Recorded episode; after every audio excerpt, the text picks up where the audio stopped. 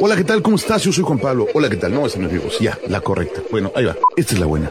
Hola, ¿cómo estás? Muy buenas noches. Yo soy Juan Pablo Torres. Don Limón. Y este es mi podcast. O sea, este es el podcast de limón. O sea, que sea el podcast de limón no quiere decir que es sabor limón. Ni que fuera paleta. Simplemente que me pido limón y como me conoce la gente, es como Don Limón. Entonces, por eso se llama el podcast limón. Bienvenido.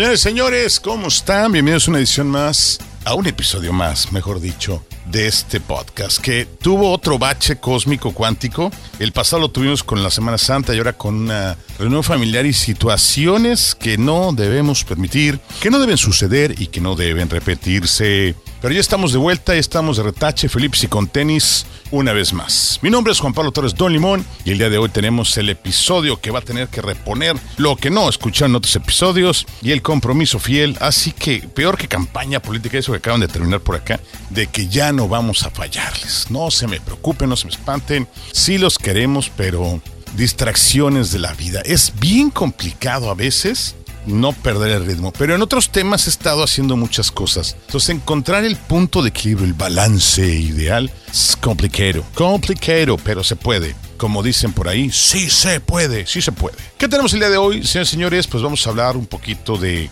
de diferentes temas. No les quiero adelantar ninguno, porque yo sé que les encanta ir conmigo paso a paso descubriendo qué sucede en cada uno de los episodios. De antemano les recuerdo nuestras redes sociales, en Instagram, Facebook, qué bonito pronuncio, ¿no? Y todo lo demás se encuentran como arroba don limón, arroba don limón. Nos encuentran en TikTok, estamos como don-limón, pero en la mayoría, Facebook, Twitter, Twitter, eh, muy británico. Y eh, Instagram estamos como arroba don limón. Y ahí ponemos otros contenidos y también en Facebook también tenemos otros contenidos. Entonces, métase usted y diviértase, investiguele, pasele, disfrute. Total, ¿qué sería de la vida? Fíjate que es buen tema. ¿Qué sería de ahora sin las redes sociales? Estamos perdiendo mucha comunicación, muchas cosas. Lo viví hace la semana pasada que estuve en Puebla, pero eso se los voy a contar más adelante. Ustedes tranquilos, yo calmados, porque traemos troncos para hacer leña. Ah, yo estaba muy feliz preparando leña, no, arreglando. Y en un acto súbito de la naturaleza, así como la granizada del día de ayer en la Ciudad de México, a mí me cayó un ejemplo del, un ensayo más del, del diluvio universal y tuve que salir corriendo, no, a, no, no por la ropa, sino a cerrar puertas y ventanas para evitar que, que se inundara esto, porque pues está entrando ya el verano en forma, la temperatura va increciendo y hay que tener la casa ventilada para evitar gastar energía eléctrica en aparatos que enfríen el hogar cuando se puede lograr a través de procesos naturales como abre la ventana y deja abierta la puerta para que circule el aire por tu cantón. Después de este breviario cultural del Caribe mexicano, vamos a comenzar el día de hoy con una relation de una banda que saben ustedes es de mis favoritas. Extraño, extraño muchísimo a esta banda. De vez en cuando siguen haciendo presentaciones y su vocalista vive en Playa del Carmen. Me refiero a Caifanes y esta canción que se llama Afuera. Y así comienza el podcast de Don Limón en esta ocasión.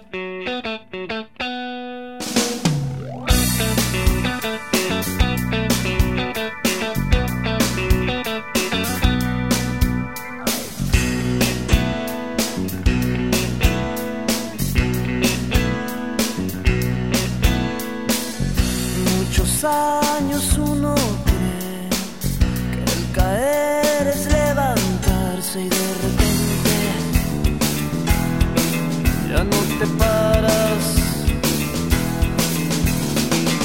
Que el amor es temporal, que todo te puede pasar y de repente estás muy solo. Afuera, afuera tú no existes,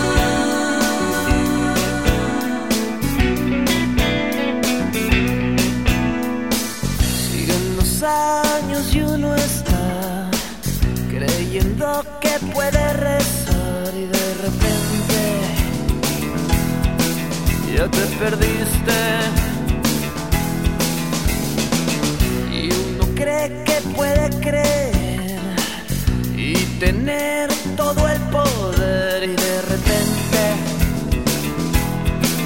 no tienes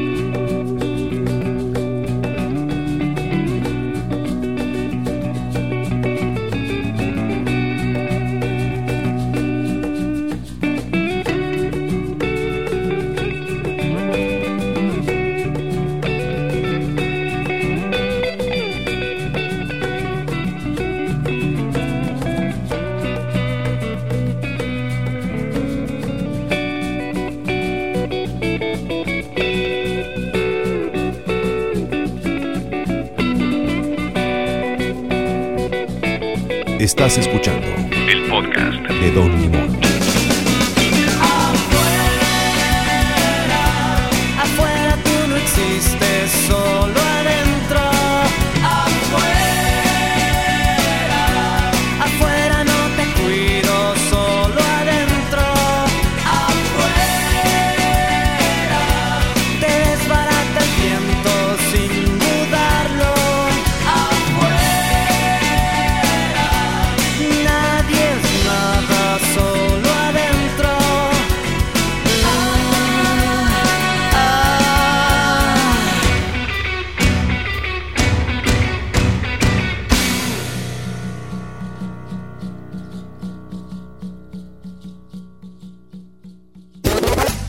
Ay, después escuché esta canción de Caifanes. Qué buena banda. Gracias, Saúl. Gracias, Sabo. Gracias por todo lo que hacen.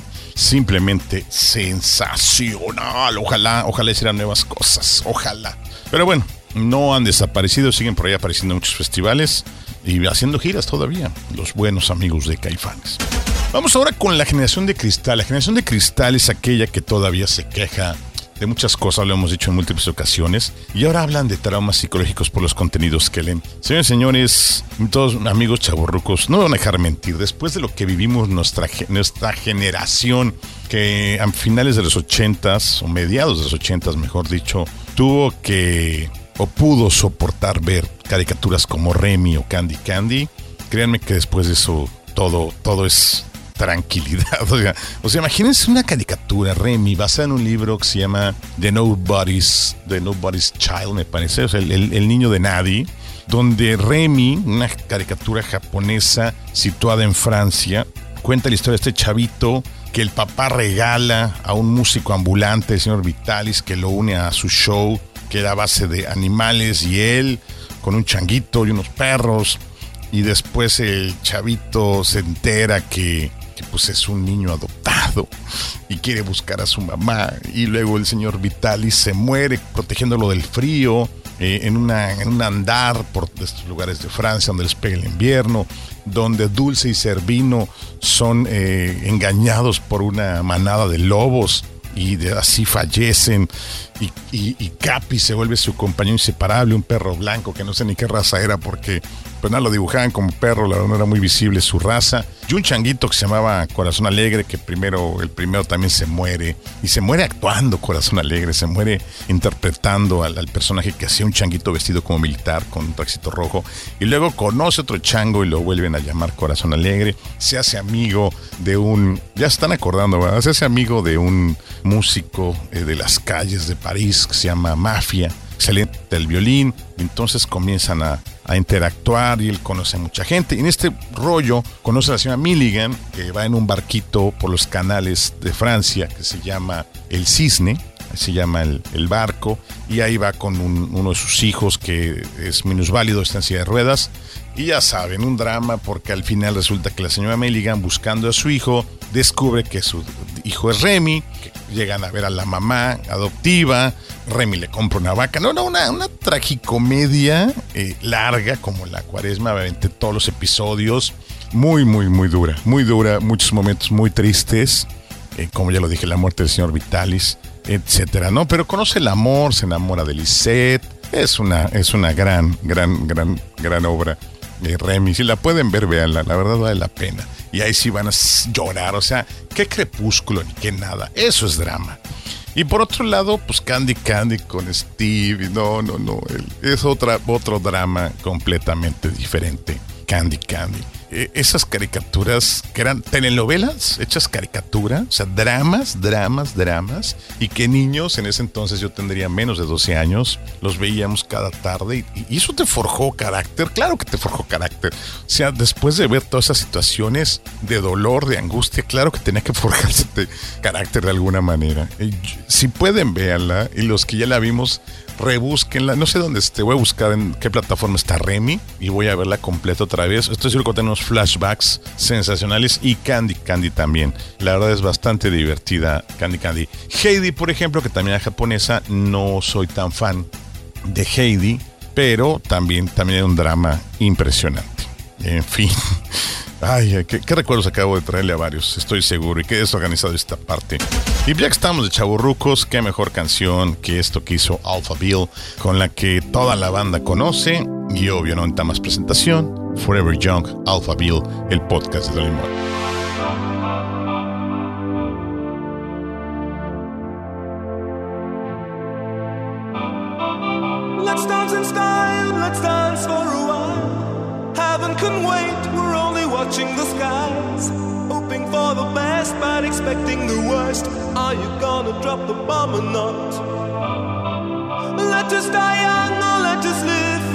forever. We don't have the power, but we never say never.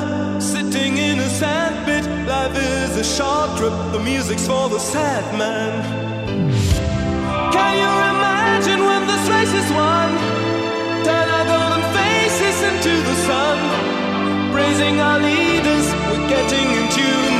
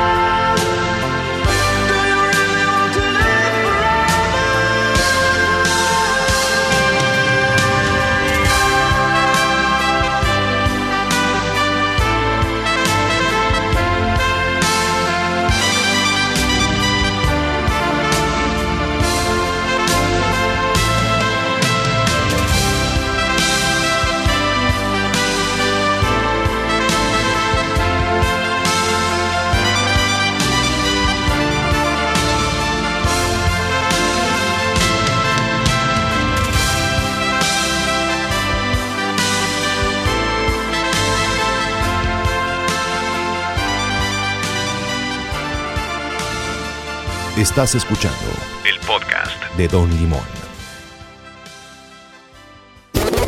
Canción completamente chaburruca. Forever Young, Alpha Bill.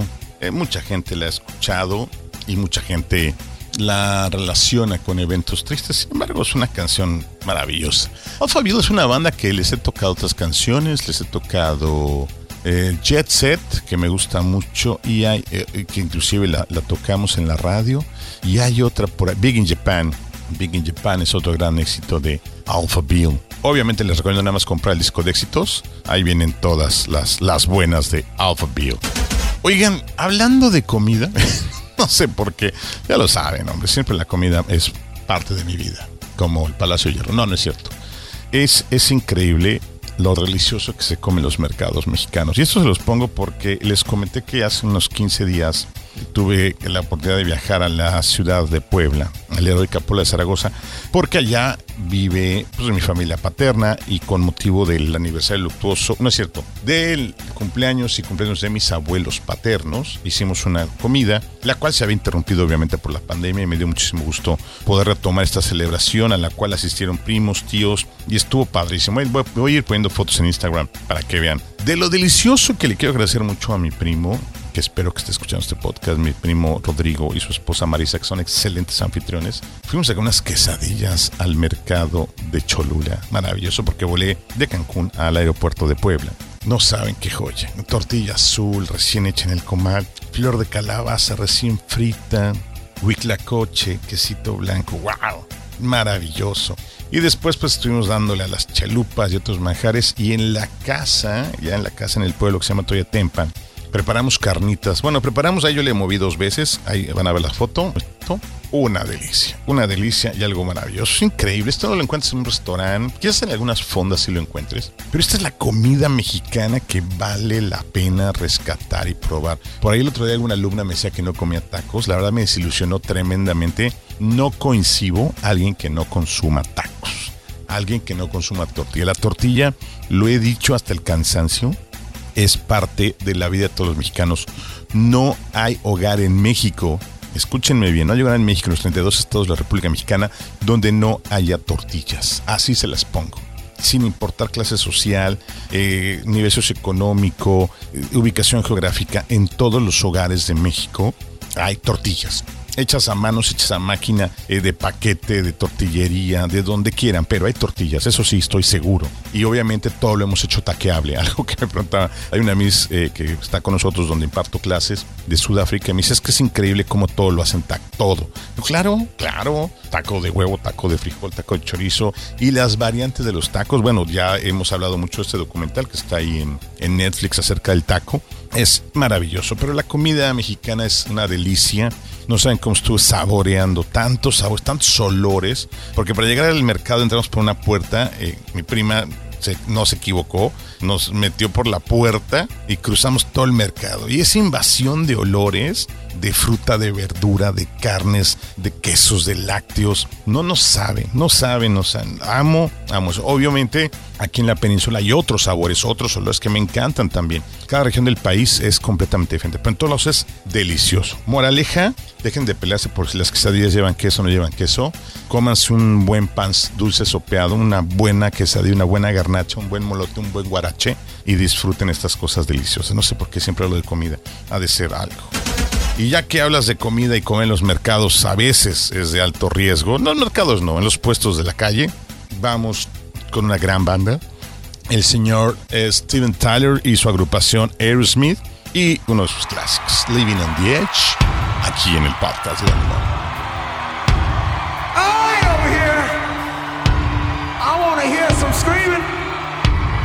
No, no, no, like this. Yeah,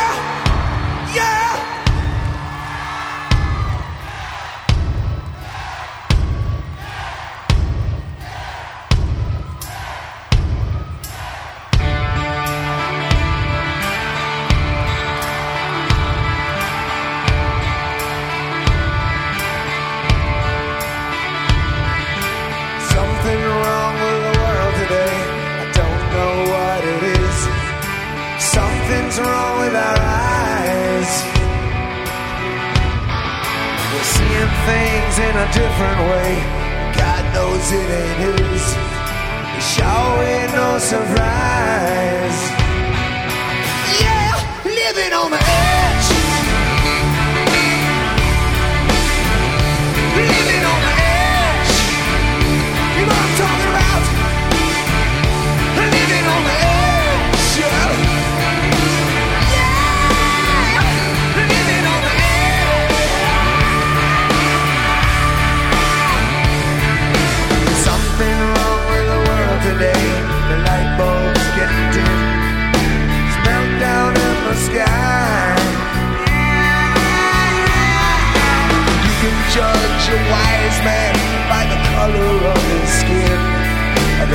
stay.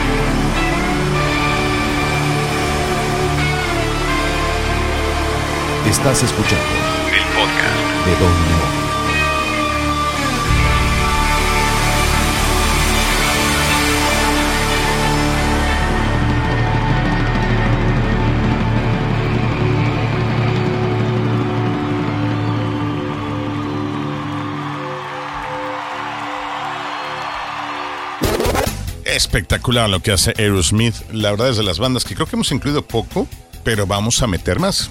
¿Cómo no? ¿Quién dijo que no? Usted no diga, papá, estoy feo hasta que empiece a sentir sapes. Así decía un poeta. Ay, esta pregunta la han hecho mucho últimamente. Y, respondo a los que me preguntan. ¿Se te seca el cerebro? Yo sí, cuando me lo dijeron la primera vez dije, ¿cómo se te seca el cerebro? Me dijo, se te acaba la creatividad. Brinco cuántico de tema. Se acaba la creatividad. Yo una vez dije, la creatividad no se crea ni se destruye, simplemente se alimenta. O sea, si tú quieres ser creativo, si tú quieres estar creando cosas nuevas, tienes que alimentar tus sentidos, todos tus sentidos, con nuevas experiencias. Hablamos de comida, nuevos sabores, nuevos olores, nuevas imágenes. Hace muchos años hicimos un viaje con mis alumnos de una licenciatura que impartía la Universidad Magna que se llamaba Diseño y Comunicación Virtual y estos chavos los llevamos de gira a la Ciudad de México, chavos que no habían salido mucho de la península de, Yucatán y los llevamos a ver museos, a ver toda la contaminación visual de la gran metrópoli, a ver espacios de arquitectura, espacios de diseño, repito, museos, eh, todo lo que hay en la gran urbe y los chavos regresaron cargados de ideas y sus trabajos, sus presentaciones se transformaron completamente.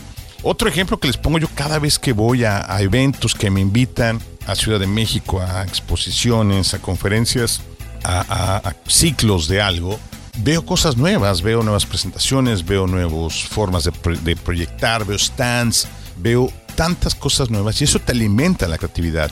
No es que copies, es que ver te nutre las ideas. Yo por eso los invito a que escuchen otros podcasts, escuchen otra música, menos reggaetón, y escuchen otros ambientes, salgan a la calle. Y eso te va enriqueciendo y te va te va generando una perspectiva completamente diferente. Entonces, no creo que la creatividad desaparezca. No se te seque el cerebro, como bien pronto aquí. Pero les voy a explicar una anécdota que viví con mi primer programa de radio en cabina hace muchos años ya.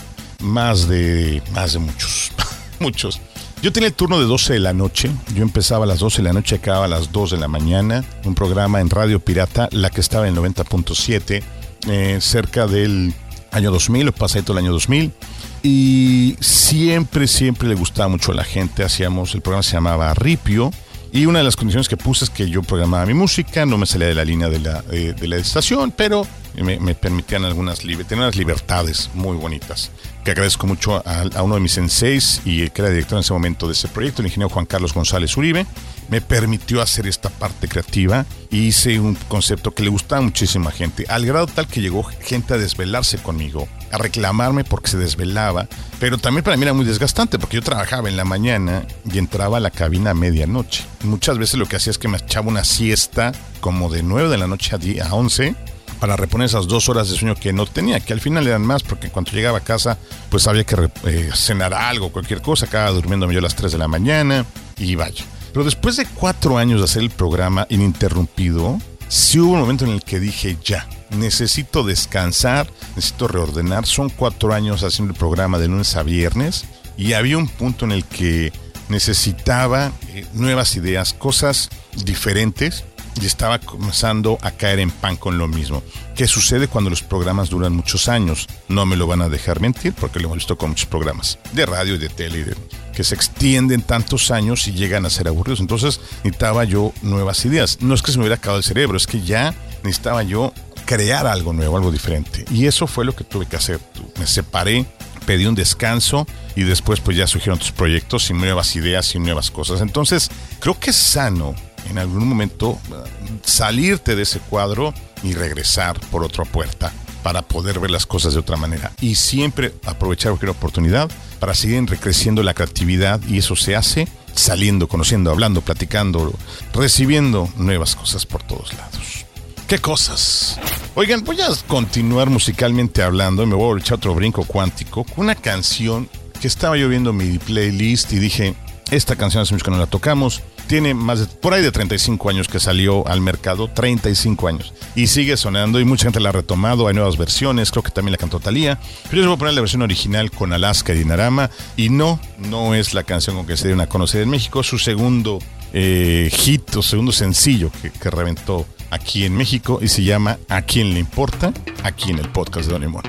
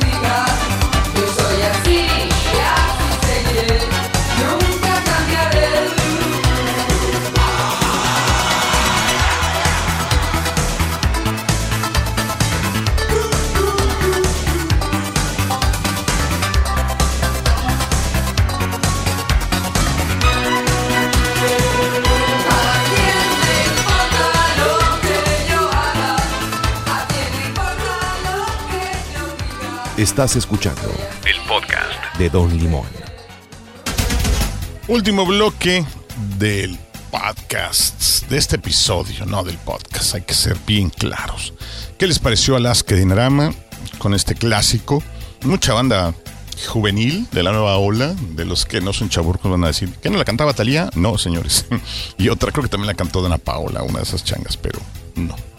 Oigan, ya para cerrar, que estamos, como lo repito, en el último bloque, y continuando con ese tema, aunque los otros temas me los brinqué bien heroicamente, solamente quiero decirles que este concepto de la creatividad, de la falta de creatividad, yo lo ligo mucho con la falta de nuevos proyectos o nuevas iniciativas. Por ejemplo, pues esta película Jurassic World pues ya no le puesta nada nuevo. De hecho, se me hace algo muy similar a lo que hicieron con esta otra película que también tenía de Matrix 4. Es decir, ya no le apuestan a nuevos proyectos sino se van por la segura, haciendo una secuela, quizás a veces innecesaria, porque las críticas de Jurassic World las he oído bastante malas, no he podido irla a ver, pero no las he visto nada positivas, pero sí me dicen que la mayoría de las críticas va en vías de que no hay creatividad, no hay, no hay propuesta. Este tema de hacer la película de Top Gun otra vez con Tom Cruise, pues una, una versión posterior al éxito de la original, que es una película de culto para muchos, también denotan la falta de agresividad por parte de los estudios en traer nuevas propuestas.